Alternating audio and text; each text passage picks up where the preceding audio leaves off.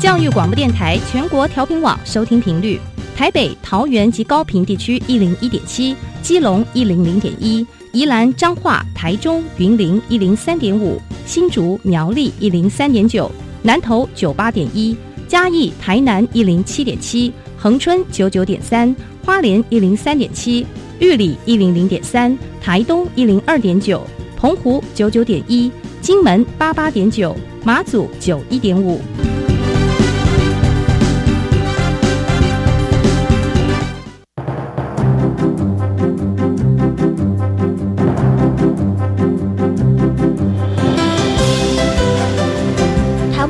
要怎么做才能使孩子面对未来的社会呢？当我们期待学习者改变的同时，也期待教师的教学方法跟着改变，家长的观念也一起改变，一起携手协力同行。于林校长带您探索、自发、互动、共好的十二年国教新课程，听见台湾教育的改变。欢迎收听《国教协作向前行》。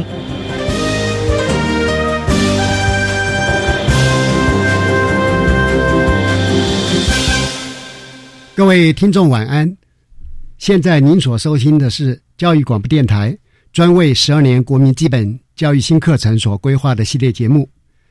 呃，这个节目固定在每星期三晚上六点零五分为您播出。我是节目主持人于林。呃，今天节目里边，我们是邀请国立新丰高中的陈慧珍校长到我们节目来，呃，分享一下综合高中。在一零八新课纲前导学校课程准备的现况，当然，呃，我们是请校长呢，就以国立新丰高中为例啊。首先为您介绍，呃，校长，呃，陈慧珍校长，他具有一个非常特别的学历啊，呃，他是国立台湾大学外文系毕业，同时取得西班牙马德里大学的西班牙文学学分班的结业证书，之后又到英国。布里斯托大学取得了英文教学的硕士，而其实呢，校长他在行政经历跟教学经历上也非常丰富啊。我看了一下，我知道校长分别在国立北斗家商担任过秘书、总务主任、教务主任，其实呢，在国中也有十多年的教学经验。呃，陈慧珍校长您好，主持人、各位听众大家好。好的，我想以校长呃非常。呃，完整的一个经历哈，就是在国中、高中，那么职业学校都有这样的一个服务的经历。那同时在国外的进修经历也很特别哈，特别还有西班牙语文的这样的一个进修经验。我想哈，呃，更会具有一些国际观。那么，是不是先请校长呃为我们介绍一下国立新丰高中啊？这是怎样的一所学校？OK，那国立新丰高中呢，它是位在我们。台南市的南端就是我们的归仁区，也是过去的呃归仁乡。那呃，各位听众一定觉得很好奇，那为什么不叫归仁高中呢？好，为什么叫哎新丰新丰高中？那新丰的由来呢？其实我们学校它创校在一九二九年，就是呃我们的那个日治的时期。好，那当时有那个新丰郡，那新丰郡在当时是包含。现在的新化、永康、隆起、关庙以及我们归仁这个地方，哦，所以我们就一直沿用当时哈，所以叫新丰高中。是，谢谢校长。如果不这样讲哈，我们真的会误以为是在新竹县的那个新丰那一带。对，那不瞒那个主持人哈，就是为了要让全国的呃听众都知道我们新丰高中在哪里，所以我们也特别在今年呃。啊的四月五月哈办理全国的人事主管的汇报，总共接待了四百多位我们全国的人事主管在我们学校开会。好的，呃，今天陈校长来上我们的节目哈，我相信对于大家认识国立新丰高中啊，一定很有帮助。好的，那因为今天我们定的主题哈是以综合高中，那是不是贵校也是有综合高中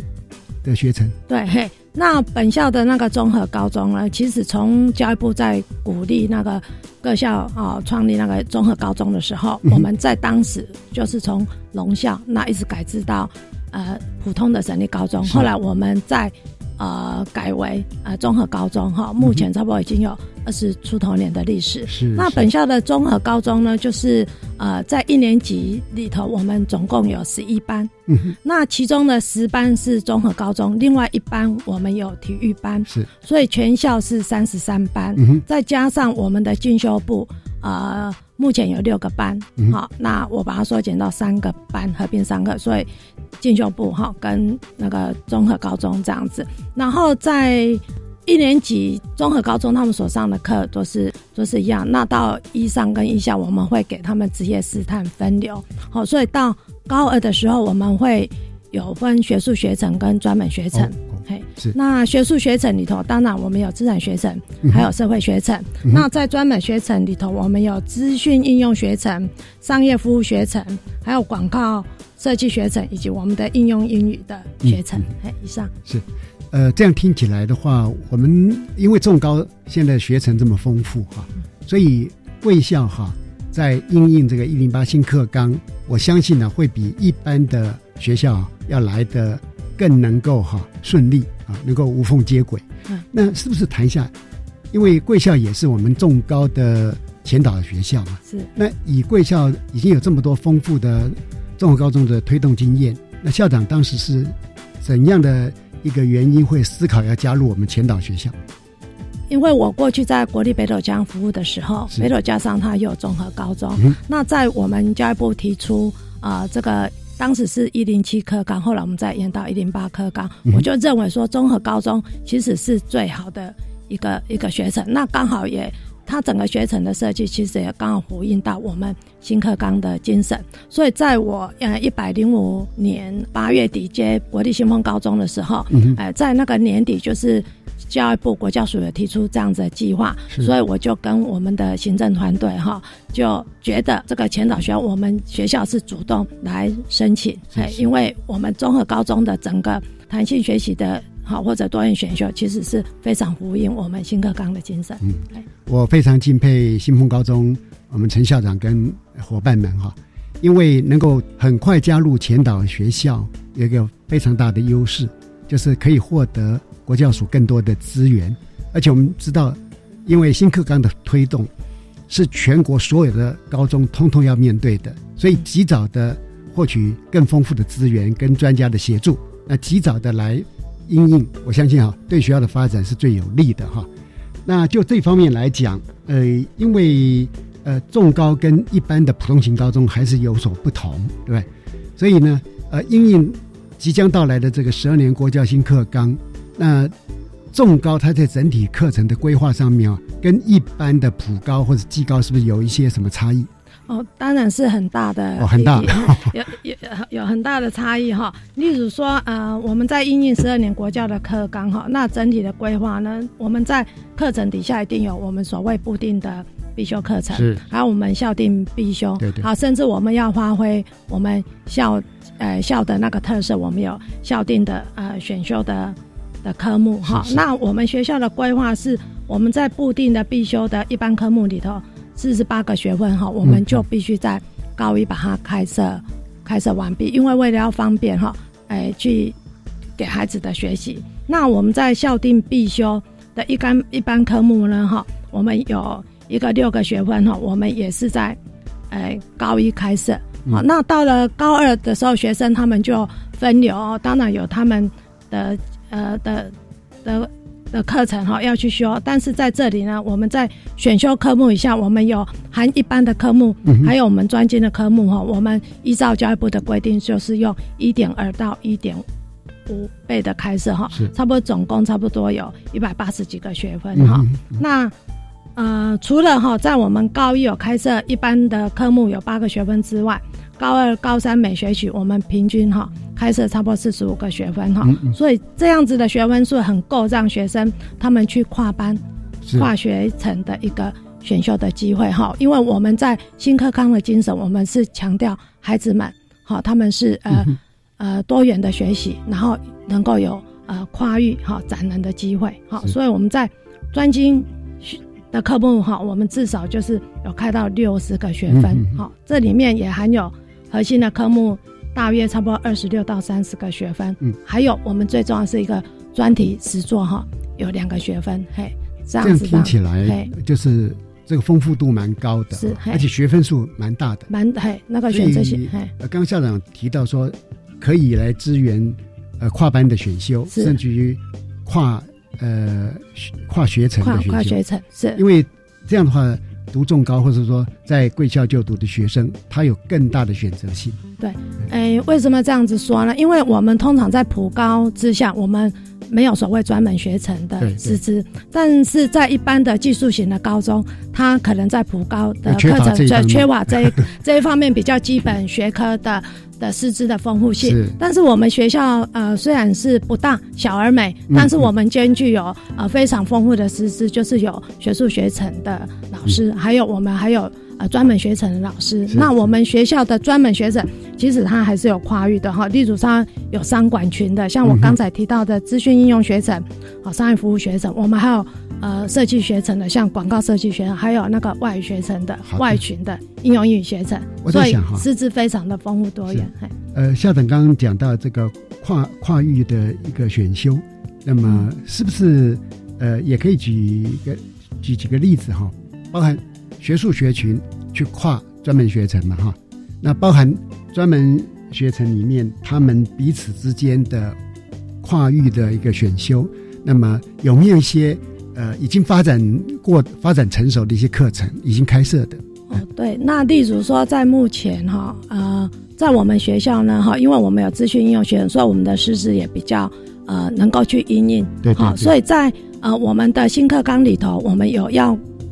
学生他去必修那个呃资讯科技，那我们学校的师资在应付这方面，他就完全没有问题，完全可以衔接。的确，嘿，对，那或者我们也有一个学问，就是生活科技。好，我们的那个资讯应用老师哈，因为刚好也有这方面的背景，嗯他们也多呃有这学学习好这样子的一个第二的专长。好，那本身也担任那个种子老嗯师，我们也把这样子老师一个那个规划课程的这样的能力，我们也是分享给我们的有效。对因为现在普通高中他们很担心，就是有资讯科技这个师资的匮乏。那可是，在我们国立新丰高中里面，因为是具有重高的特质，对所以在这方面的师资其实是、呃、哎毫无问题的。没有问题。对，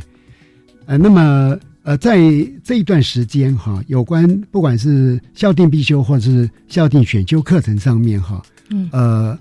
不知道贵校在这个部分的开课上面哈，呃，有没有获得一些呃某种程度的某种经验呐、或者是一些呃心得，呃，可以跟我们社会大众或者跟呃其他学校稍微来分享的？嗯，我们在那个多元选修方面哈我们目前的呃规划哈，就是不仅在我们学术学程里头有规划哈，嗯就是在呃那个呃我们的自然学程跟社会学程哈，他们可以呃根据孩子的性向需求，他们去去选择。嗯那甚至在我们的专门学程里头，呃的那个选修的多元选修的课程哈，各个专门学程他们开出来，嗯。那在孩子哈，就是呃依照孩子的意愿，好，然后我们也会有给他相关的辅导的呃一些机制，好嗯，让他们去选择呃自己的所爱，啊，也让他们可以去发挥哎自己的潜能。嗯嗯，好。那么，因为在这一波的新课纲里边哈，也有一个很大的一个改变，就是它有规划所谓的弹性学习课程。那么在弹性学习的部分哈，呃，弹性学习时数的部分，不知道我们国立新丰高中呃是怎么样来规划的？哦，OK，好。那其实呢，弹性学习的这个时间哈，我们通常会跟团体呃活动的时间哈一起来规划哈、那我们目前弹性学习的时间，我们是依照规定呢哈，每一周我们就是排二到三节哈、嗯嗯那团体活动的时间是每一周是两节哈、嗯嗯那呃，所以这样子规划下来，就是全校性的弹性学习的时间哈，就是三节哈。那这个三节当中呢，我们其中呢，在一年级的时候，我们这个弹性学习其中有两节，我们是采取哈那个 A、B、C 嗯哎套餐的方式。那呃，很多个专家学者，他们有的会说啊，这是个微课程，好、嗯或者目前我们在南部接受访视是说、嗯啊，以后我们都把它统称叫微学习，嗯。但是不管是微学习或微课程，嗯。我们这个弹性学习就是规划每周两节课，嗯。然后整个学期十八周我们就分三个段、嗯 A、B、C 段，然后让学生自由去选，然后也让他们去探索他们自己的潜能，然后也也为他们未来好、要选定的学生哈嗯来做一个探索准备，嘿。那个 A B C 是每个孩子都要经过 A B C，也就是轮转式的学嘿，习。轮转式的学习，嘿，OK，嗯，嘿，那么由学校来统一安排，对但是每一位同学都会经过 A、B、C 三个微课程或者微学习的哎，对，这个学习经验。的过程，嘿，嗯哼，好。那么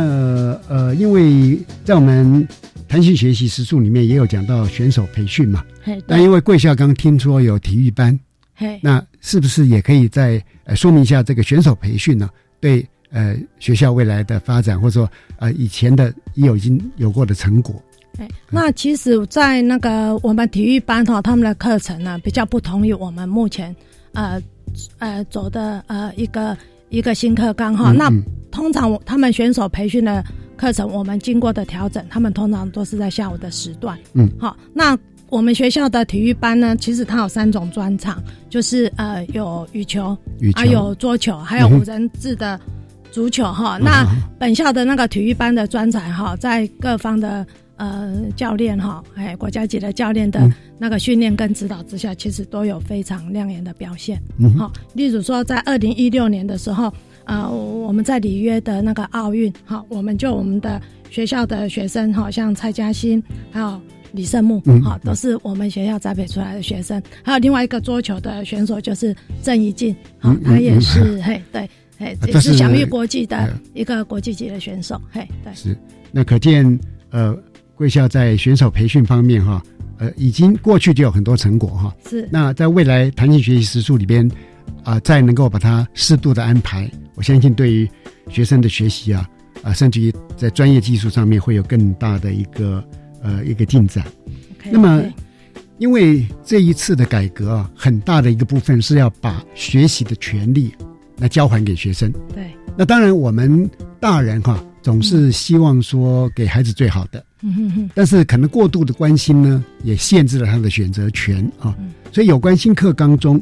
那个弹性学习的自主学习哈、这一块哈、是目前所有的呃全国的高级中学都在精心规划，但是都呃很伤脑筋的哈、那不知道这个在有关自主学习的部分，呃，呃贵校是如何进行规划？对，嘿，那我就是非常同意哈，嗯在我们新课纲的精神，哦，我们必须要让孩子自主的学习，还要把学习权好还给我们的孩子，嗯让他们能够呃未来能够真正的呃终身学习。那我们在呃这个谈学习学习当中，我们包含了一个自主学习。嗯那综合高中它不同于呃其他的那个普通高中，我们必须哈。孩子就是说，在学期间，他们最少要完成自主学习十八个小时。嗯，那为了满足让我们的孩子都可以完成，所以我们都被规把它规划在一年级，好有十八节的自主学习。那在这个自主学习里头，我们设有呃自主学习小组，好，我们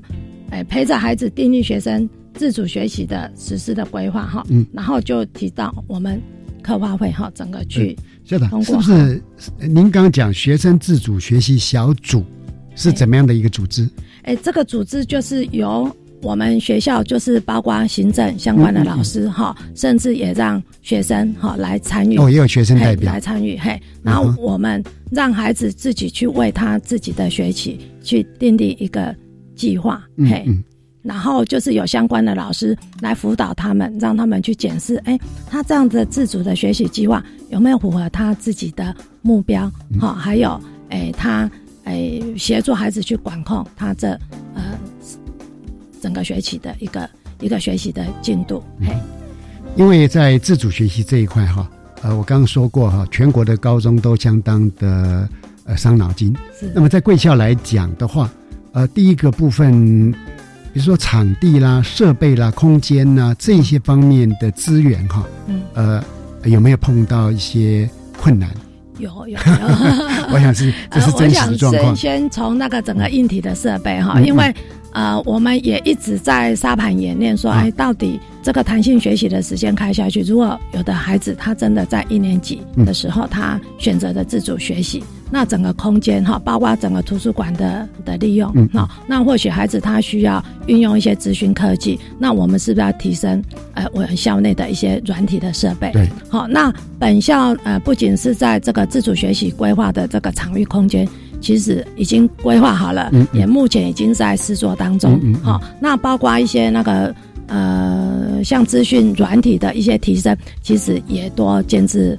建制完成。好，那未来就是面对，因为学生的呃有他不同的一一个兴趣跟人格的特质哈。那在我们老师端当然是非常恐慌啊，他们会我们会害怕说，哎。我们是不是能够真的去协助孩子去适性，然后扬彩，就是去充分发展他的潜能？所以，我们相关的老师也好去接受啊相关的辅导，好还有学习，就是在老师在辅导我们孩子在自主学习这一块，我们老师需要真人，啊，现在也多就绪当中。嘿，刚刚有谈到整个呃空间设备哈场域呃资源。不一定能够充分嘛，哈，我想这是一个呃，任何学校都会面对的。对，但不同学校的条件不完全一致，哈，有的空间很大，有的设备非常的先进，但并不每一所学校都能达到，所以可能会变成我们会尊重在学校的它的条件限制下，好，我们来思考自主学习这一点。嗯，那另外一个问题就是，大家都在担心说，如果开放给他自主学习，他会不会不学习啊？那因此就会变成有些学校的自主学习对学学生的控制呢强度比较高，那有的是比较呃中等，呃也有的是比较松哈。假设用这样的一个分类的话，呃校长觉得说贵校目前在整个自主学习对学生的掌握方面哈，呃会会是怎样的一种强度或是怎样的一种思维啊？我觉得主持人真的很棒哦，真的非常了解我们目前教育的现况哈，对自主学习这一。这一块呢，其实非常的恐慌哈。是。那我也听过普通高中的校长，他们所提出来，就像呃刚才那个主持人讲的哈，怕孩子他会因为自主学习，那是不是变成他没有善用他的时间，变成是没有在学习哈？是。那其实本来我对我们学校哈，就是办理自主学习这一块哈，我是充满了啊一个信心。是。后来在听过其他有效的。校长提出来的论点，我就在跟我们学校的的同仁师长哈，我们在做做了一个深度的讨论哈。那呃，我们的教务主任哈，就是后来跟我们都非常的乐观，因为我们。国立新丰高中，它本身的学士就是综综合高中，它一直以来就是在发挥哈，我们让孩子能够去适性学习，哈，能他能够去呃自主学习的这样一个理念。所以，我们孩子进来，其实，在我们整个氛围当中，其实已经慢慢塑造孩子这样子一个精神。是好，所以在自主学习的规划这一块呢，当然我们有经过刚才。主持人讲的那个阵痛期，但是嘿，对，但是后来我们渐渐的已经把它就是说纳入一个规划，所以在呃明年的新生进来的时候，我们有一相关的那个辅导的计划，告诉孩子自主学习，你应该为自己掌握到什么的方向，还有进度。诶呃，校长刚刚非常真诚的把我们所面对的实况讲出来，也提到一些解决的方法跟策略哈。这边我倒想请我们全国的听众哈。大家一起来思考，我们目前为了自主学习的规划是非常用心。那么我们看一下哈，世界某一些国家，主要国家很多的高中可能在下午三点钟就放学了。那么孩子下午三点放学之后，据我们的了解，似乎啊也没有学校去安排说，你给我提一个自主学习计划。你如果提不出这个自主学习计划，你下午三点钟就不能回放学。那当然，这是不同的文化、不同的体制里面。不过，我们可以来思考，在什么样的一个状况之下，我们可以很信任孩子，在下午三点放学之后，他依然进行有效的、有意义的学习。在还没有达成现这这样的一个呃状况之前，我们是不是也能够说有效的安排自主学习，让孩子逐步的从控制比较多的状况呃减缓松绑？让他在一个比较自我、能够选择性的一个松散的环境里面来进行自主学习。好的，呃，我们现在呢，先听一段音乐，休息一下，我们待会儿再来继续请教国立新丰高中陈慧珍陈校长。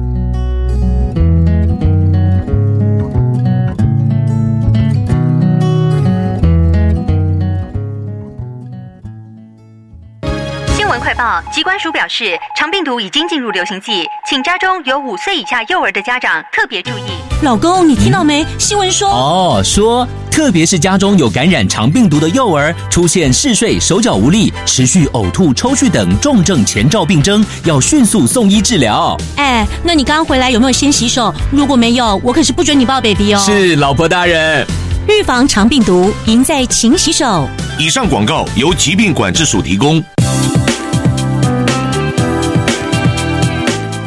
好，我是幼儿园的负责人。加入总公共政策呢，其实有非常多的好处。除了给家长的补助之外呢，其实对园所来讲，园所是没有任何负担的。呃，好处之一，老师可以增加薪资；好处二呢，家长呢负担减低了；好处三呢，我们园所的生源就增加了。所有的补助由教育处计算，减轻园所行政的工作量，让园所能全心将精力放在教育，让孩子能快乐学习。欢迎加入准公共幼儿园，共创优质评价的教保服务。相关资讯，请上全国教保资讯网查询。准公共幼儿园优质评价，让你托育的好，负担得起。以上广告由教育部提供。大家好，我们是台湾弦乐团，我们都在教育广播电台。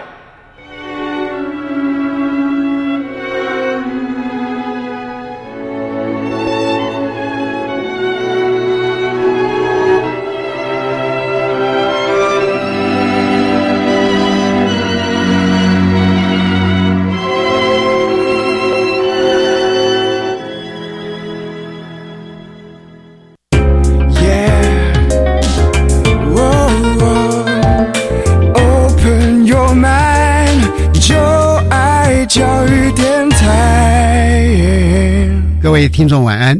呃，在前段的节目里面，我们特别请教了国立新丰高中校长呃陈慧珍陈校长有关呢呃他们学校自主学习的一些安排哈。我也请我们各位听众呢一起来思考，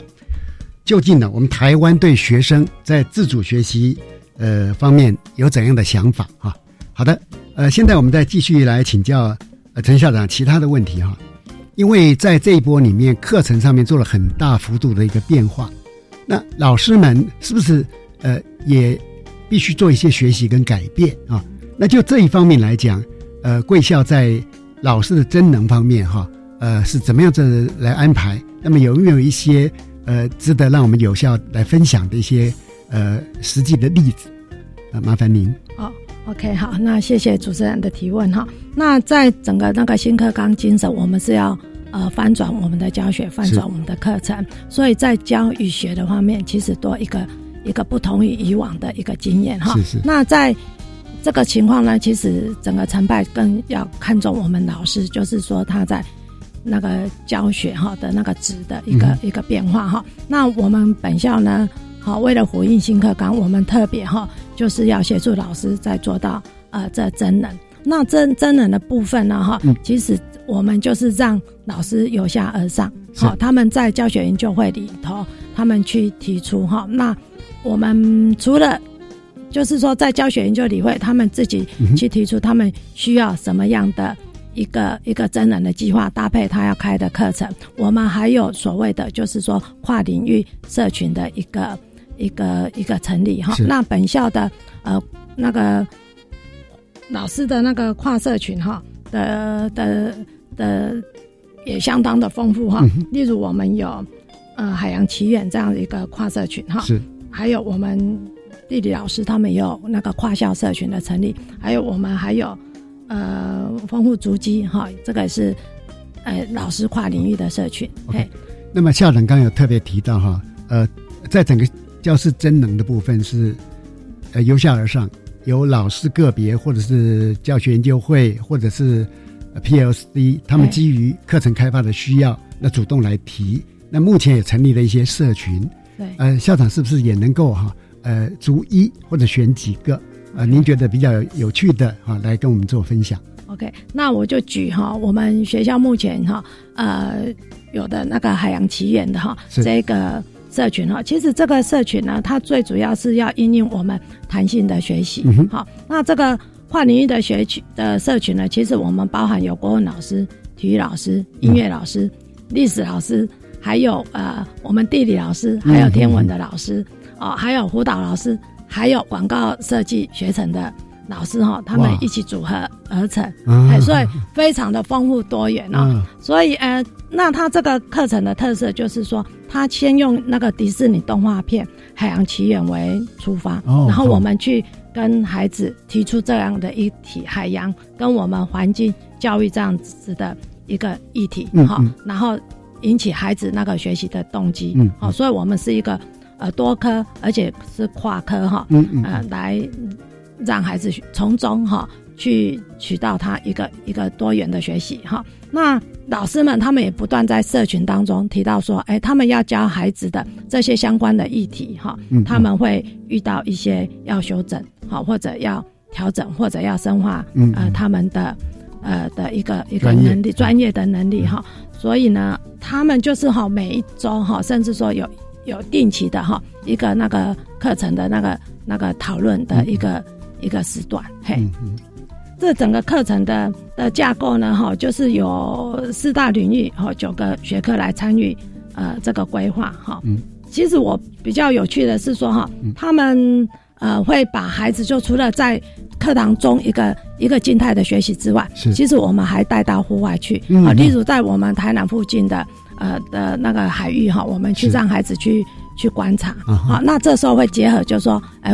广告学程老师他会说，哎，孩子，我们来呃摄影，好，那嗯这里就有一个摄影的技术的一个一个学习，然后再发现它就是说整个海边它整个污染环境污染的问题，嗯。然后后来我们再搭配好我们一个整个服务的学习，我们要如何来呃从事这个减速的活动，嗯。甚至。哎，还有在发挥我们孩子那种自工的精神哈对，我们去一个静态的活动，嗯。好、所以整个内涵是非常由静到动，然后从做中去学习，嘿，像刚刚海洋奇缘这个呃 PSD 哈，嘿，因为跨领域的老师呃类别非常多，嗯。那事实上海洋这个议题，我相信也不是每个老师都熟悉的。那老师们他们愿意哈呃重新的去学习一个新的知识，然后来呃互相讨论，那再把这个课程来传授给孩子。我想这也是老师们本身呢示范了一个终身学习的态度。因为我们在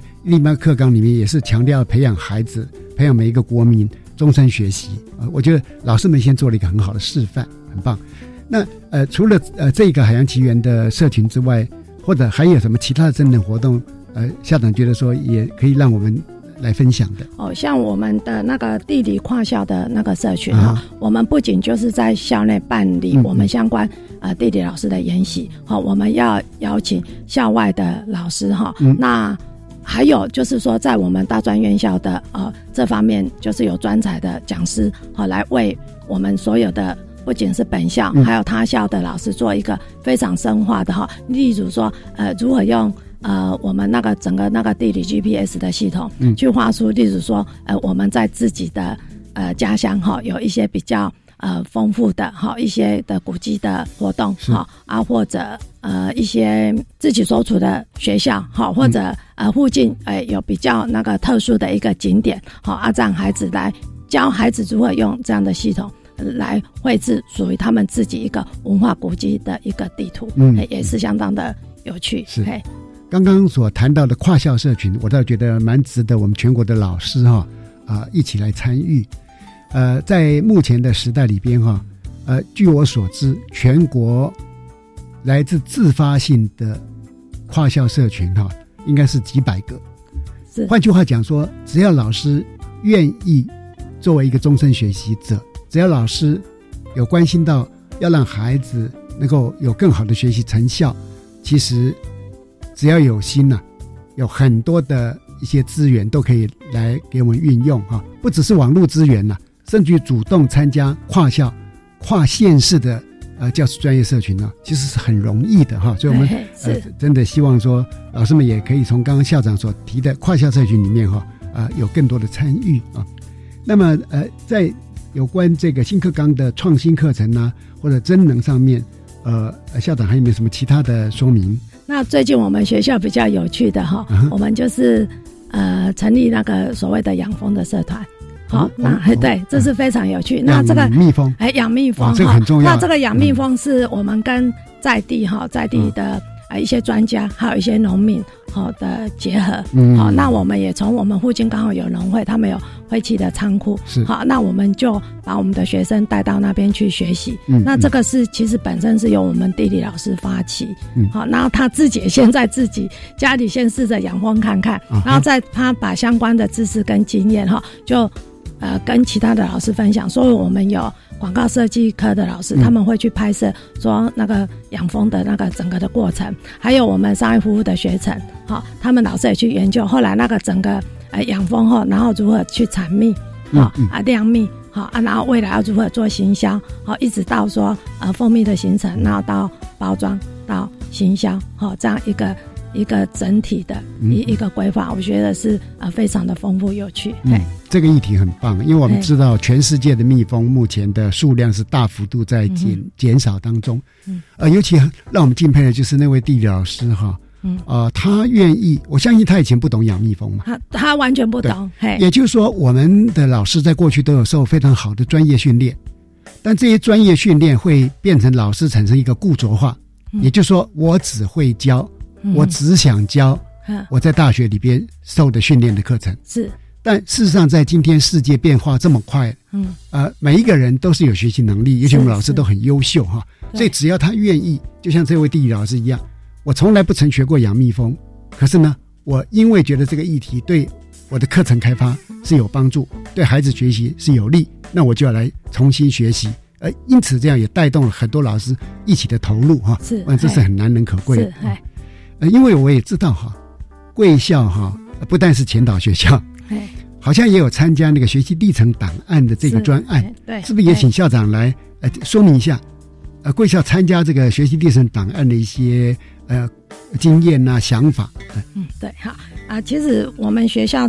参加这个学习历程档案作为一个前导学校，其实是有渊源的，因为在过去几年哈，就是由我们的前任校长还有我们的主任，嗯好、后来我来了，一起帮那个呃教育部去研拟那个学习历程档案整个要点，好、所以在这方面我就又跃跃欲试哈，就是我们学校就先来做。那作为一个前导学校，其实在呃今年呢，我们已经开始哈，让整个学习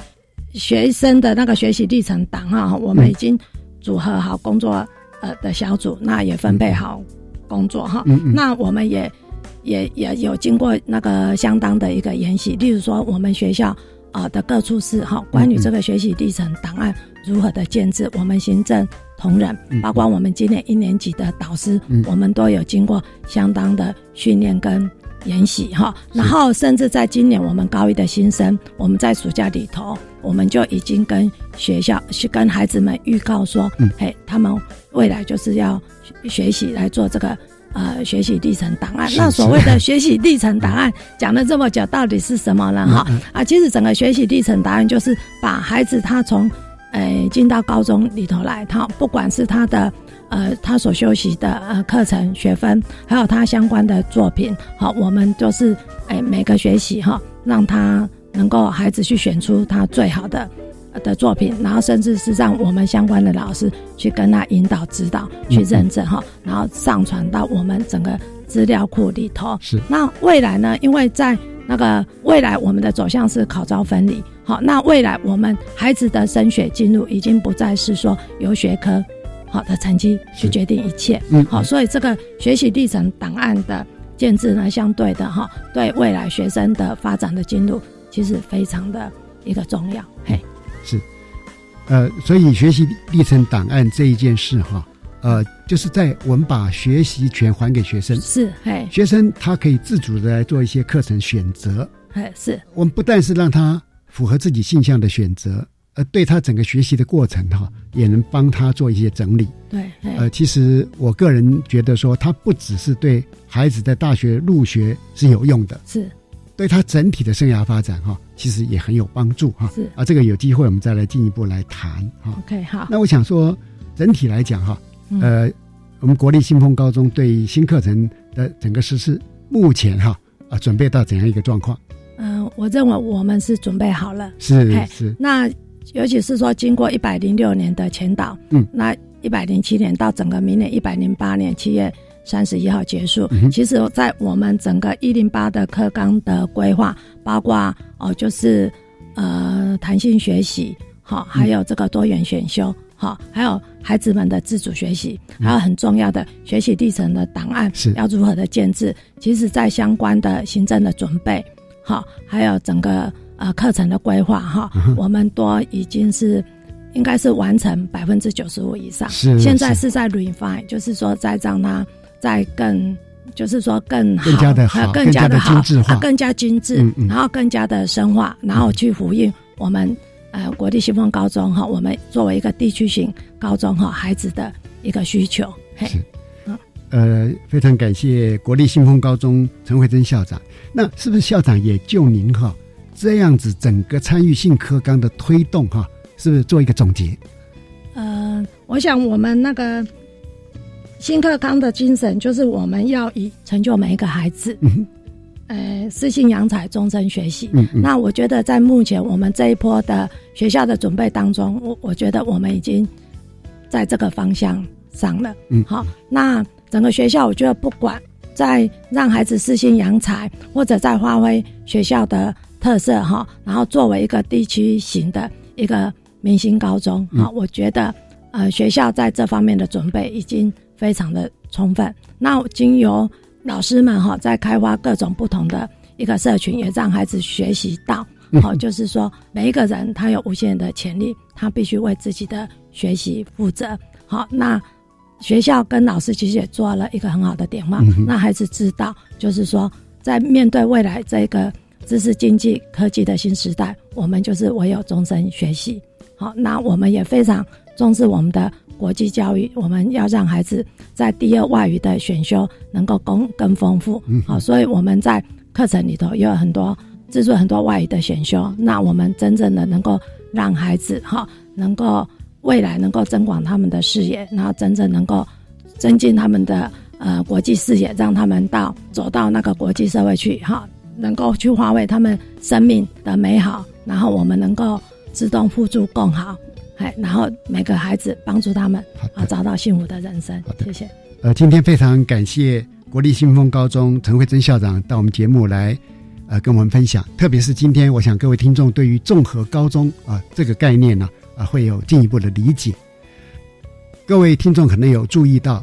在最近，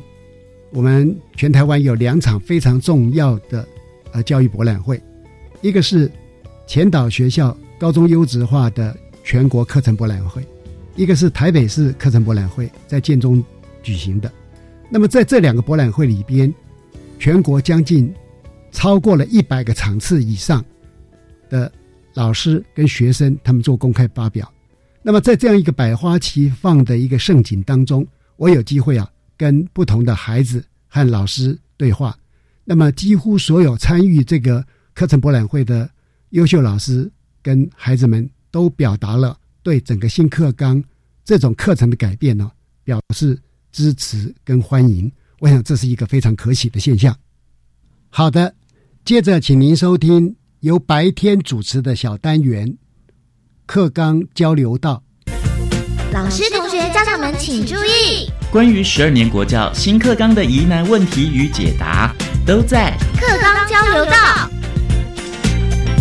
大家好，我是白天，邀请到教育部国民及学前教育署的许秀明老师，来自桃园市清溪国民中学。老师好，白天好。很多学生都喜欢英文，一旦毕业之后，在学习的过程当中呢，总是有说不出的苦，因为没有对象，除非你有外国的笔友、网友，或者是你的男朋友、女朋友刚好是外国人，这时候英文的能力就会大增，对不对，老师？是学生不断的接受知识或接受单字，嗯但是他没有使用的机会，嗯哼因此我们的英语文没有办法内化素养导向的教学强调学习历程，英语文的课程这么多，有办法做到吗？老师课上不然怎么办呢？语言的学习，它到底是属于知识灌输的历程呢，还是是使用中探索的历程呢？英语文或者说各种语言，都是我们在使用中渐渐理解的课程。因此，在这一波的课程推动当中，我们提到历程这件事情，在新一波的课纲里面，大家会比较有感觉的是，国三也就是所谓的九年级固定课程，从原来的四节课变成三节课。现场的老师有蛮多的担忧的。换个角度来看，固定课程，代表着说。每一周有三节的时间，让我们为孩子的英语文奠基。嗯，一个是孩子的学习表现，听说读写，能够有好的学习态度、好的学习方法以及训练思考。嗯，语言的内容知识，它从来没有变过。一个是语言知识、沟通功能、文化理解，还有思考。我中三年算下来，应该有三百多节课。嗯，其实是足够让孩子奠定基础。我们现在的教学现场是有看到老师一直很不放心。嗯，所以今天的课程，三年级无论是四节课或是五节课，嗯，甚至是有些学校也加深到六节课。哇，奇怪，为什么孩子的能力好像还是一样？问题可能出在哪里？我们少了让孩子他真正亲自去使用跟探索这个机会，反而让孩子失去了兴趣。对，活用英语的使用这个部分，可以在哪里处理呢？嗯，十二年国教里面有一个部分是弹性课程，老师可以在弹性课程这个部分利用不同的素。才扩增孩子使用英语的机会，这样子不但让孩子能够有更宽广的视野，也会知道在所谓固定课程每周三节课，他所学到的文法或知识，到底在于真实的世界中是如何运用。这样子，英文对孩子的学生的学习才会真正的有意义。老师，因为一零八课纲素养导向，就是希望孩子能够做中学，是可以自由的运用。对，包括刚刚提到的沟通跟思考的能力。对，英语哦，毕竟不是我们母语。对，怎么样内化到学生他可以自由的运用，融会贯通在生活里面呢？我想这个应该蛮难的。好的，就是因为我们并不是一个知名国家，课式英语的教学，教育部在推动，我们也在第一线不断的跟老师做教学示范。嗯。连偏乡的老师都跟我们讲说，经过这样子的几次的练习之后，发现学生在课堂中的学习动机起来了。在学校的课堂的教室里面呢，成效是最大的。学生可以使用全英语沟通，可以到达百分之七十以上。哇！我们最近在推课式英语，其实还有一个很大原因。嗯，我们在看学生的英语的学习评量，一般都是考试。嗯，考试最常常出现要测验的学生能力就是阅读。嗯，但是国外已经有很多的学说或理论。论来支持一件事情是说，早期的口语能力是能够支撑孩子的阅读素养的。常常笑说，我自己是土鸡，我是国中的时候才开始学英文。嗯在这个历程当中，我并没有说国小先进先修班，到了国中完全是课堂的学习。对我有注意到一件事情，当我不会的时候，我怎么办呢？我多念几次，发现到说我口腔的记忆可以增进我对阅读的理解。所以，如果我们能让孩子多开口，声音可以跟字母连接，然后在他的沟通历程当中，他会把文字带入意义。嗯哼，在收音旁边的老师就紧张了。一零八课纲学校的英文课程这么多，课上不完该怎么办？如果说我们真的是按照教科书。嗯，或者是说它的单元的主题自己再去做一些教材的处理的时候，就我目前来看，其实是上得完。在这一波的课程推动当中，我们老师也要重新来想一件事：我们台湾的孩子要学英语的目的是什么？对，是为了对世界沟通呢，还是为了要增进会考成绩？嗯哼。如果说能够把固定的课程的这时间内好好的上完，嗯，确定孩子的这堂课。里面听说读写的技巧通通都有用到的话，其实这个时间是够的。但是如果老师很坚持要文法磨练到百分之百，我想一周六堂课可能仍然老师心里会觉得不够。嗯，但是这是老师的想法。对，有时候我们碰到一些外国老师或外国友人，普遍来讲，我们台湾的英语对外沟通的部分其实是还过得去的。嗯嗯，对，怎么样的素材孩子会有兴趣，尽量的去找。我们老师要去想着说，我要如何把这个素材变成是孩子有兴趣、孩子想学的，然后再来要用很好的音架一步一步的垫上去。在这个历程当中，老师也要不断的检视说，真正让孩子开口说英语的时间有多少？嗯，孩子真。真正用英语来对外沟通，例如说跟同学沟通、对老师沟通，或者说甚至我们是使用脸书来对世界沟通。对这件事情是老师真正应该要考量的。嗯，文法重要吗？重要，因为它可以协助我们在表达的时候语义更精准，但是它并不是语言学习的一切。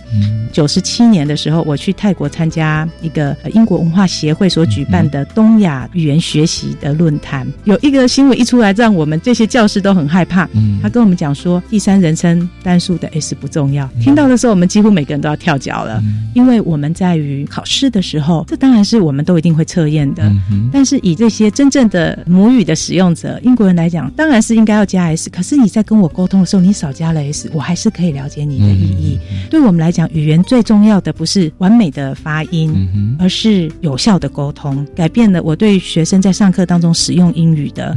观念。我会先觉得说。有效沟通之后，我再慢慢的去协助他精准。刚开始其实用英语进行教学，或者是整个全英语的教学，老师们都经常会跟我讲说，学生听不懂，或者说课程进度赶不完。嗯可是几年之后，当我们回头来问老师的时候，我会说：好，那您用中文上课了，您的进度赶完了吗？嗯那您的孩子英文的听说能力如何呢？可是像我们刚开始步调慢，但是基础扎实的话，其实到了三年级，有一些英语的指令一下去，不需要多说，孩子自然知道该如何做。所以语言的学习，它是一步一步的扎根基的。嗯倒是老师可以去想的是说，我这个三个学年里面，我有这么多堂课，仔细思考我每一节课我要带什么给学生，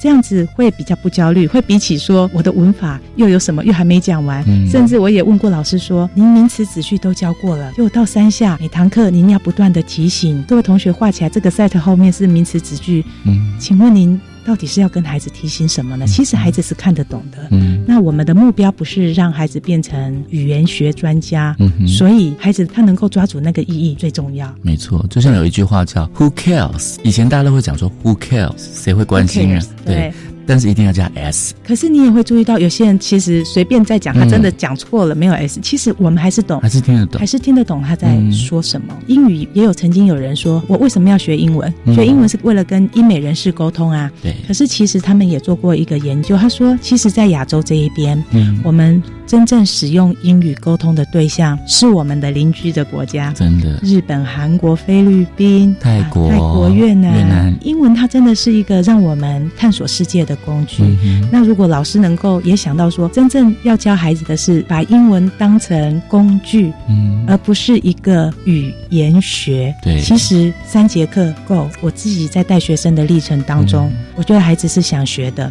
那现在的孩子，尤其是非常的视觉跟肢体的，嗯因此我在我现在的课堂当中，我需要用视觉的图片、影像，或者有时候甚至要孩子移动站起来去做一些有意义的移动，嗯让他知道说我现在的移动是为了跟我的英语学习做连接。嗯高雄有一位林建峰老师，嗯他是在做差异化教学。这几年我们两个人都经常在讨论如何用全英语上课。嗯我们已经看到说，在我们的班上，这样子真的效果比以往的文法讲述来得好。我是擅长文法讲述的老师，但这几年我真的会感受到，给孩子一个使用英语的环境嗯，的效果，比用文法的万书更来的有效。没错，英文融入我们的生活，很自然了就讲出来了，根本就不用管文法。对非常开心可以邀请到我们的桃园县清溪国中的许秀明老师啊，素养导向的教学强调学习历程，英语文的课程这么多，有办法做到吗？其实是做得到的，是的就是老师也不用太忧虑哦，因为总是会求好心切，但是能够从听说读写在课室里面就完成了，是，这样才是对学生最好。谢谢老师，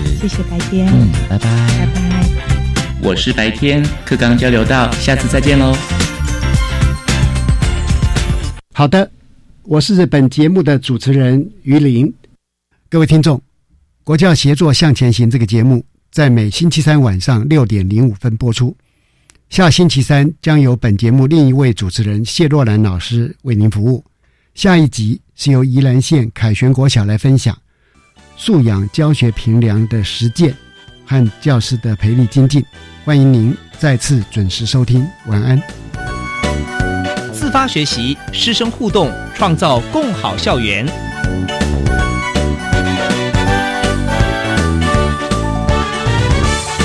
国教协作向前行节目由教育部提供。